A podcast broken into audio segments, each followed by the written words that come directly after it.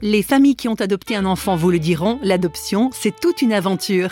Mais réflexion faite, si la procédure d'adoption est une chose, l'accueil de l'enfant en est encore une autre. On peut imaginer les tracasseries administratives, l'attente, la peur de l'inconnu, mais aussi combien les parents sont fous de joie quand enfin ils peuvent serrer dans leurs bras l'enfant tant espéré. Eh bien, il n'en a pas tout à fait été ainsi pour Aurélie. Alors oui, bien sûr, lorsqu'elle et son mari arrivent au Vietnam pour chercher leur petit garçon, c'est un moment extraordinaire, mais pourtant, de retour au pays en Suisse, Aurélie se sent très mal, physiquement et moralement. Autour d'elle, tout le monde se réjouit de cette adoption, sauf elle. Après de longues réflexions, le couple finira par confier l'enfant à une autre famille. Aurélie a mis des années avant de pouvoir témoigner de cette expérience douloureuse. Elle en parle maintenant. C'était inacceptable que je vive ça. C'était insupportable. J'avais l'impression de ne pas être qui je pensais que j'étais. Et à l'intérieur de moi, je me sentais euh, comme un, monstre. Je ne sais pas comment dire ça autrement. Je, me sentais vraiment juste extrêmement mal. Ce sentiment de culpabilité, il a mis des années et des années à partir. Et je ne sais même pas si vraiment il est complètement parti. J'ai dû accepter de me pardonner pour moi, c'est resté des années comme une zone noire de ma vie. J'avais, oui, une, honte terrible. Je, voulais, je ne parlais pas de ça. C'était un échec euh, énorme, oui. Moi, je pense que Dieu était là, qu'il m'accompagnait, mais en fait, le, pardon, c'était moi qui avais de la peine à me l'accorder. C'est moi qui avais beaucoup, beaucoup de peine à me regarder moi-même et à accepter que je ressentais ce que je ressentais. C'est de moi que ça venait principalement. J'avais peur qu'il me rejette, lui. Alors je suis allée, euh, j'ai fait des jours de retraite hein, en criant à Dieu en disant mais si toi tu me rejettes alors là il me reste plus rien.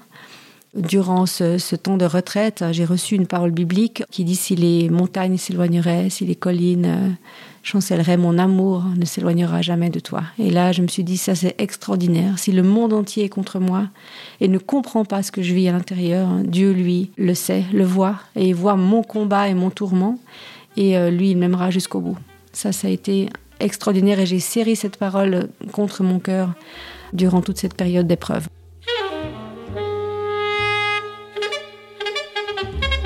Si l'adoption s'est révélée impossible pour Aurélie, l'histoire a néanmoins connu un heureux dénouement pour Alexandre, le petit garçon. Il a été trois semaines chez nous, donc pas longtemps. Nous avons donc pris la décision de le laisser pour qu'il puisse être euh, adopté rapidement. C'était une, décision extrêmement douloureuse. On a beaucoup pleuré. On a, c'était très très compliqué. Ça a été un soulagement quand nous avons appris où était Alexandre et comment il avait rencontré sa nouvelle famille. Nous, on priait pour qu'il puisse être dans une famille chrétienne. On a simplement appris que ce couple était un couple qui ne pouvait pas partir au Vietnam et qui rêvait d'avoir un petit garçon du Vietnam. Et ils ont véritablement vécu un coup de foudre avec Alexandre. La maman d'Alexandre m'a dit qu'il gardait son prénom que nous avions choisi et qu'eux étaient extrêmement reconnaissants qu'on se soit trompé. Parce que grâce à notre erreur, ils ont pu adopter Alexandre. On avait amené Alexandre vers eux, en fait. Et ils nous ont libérés de la culpabilité pour une grande part. Et eux étaient fous de joie du chemin qu'on a fait à leur place, d'amener Alexandre dans leur famille. Une nouvelle famille pour le petit garçon, une paix intérieure retrouvée pour Aurélie. Il y a dans cette histoire compliquée une touche de ce que l'on appelle un mal pour un bien.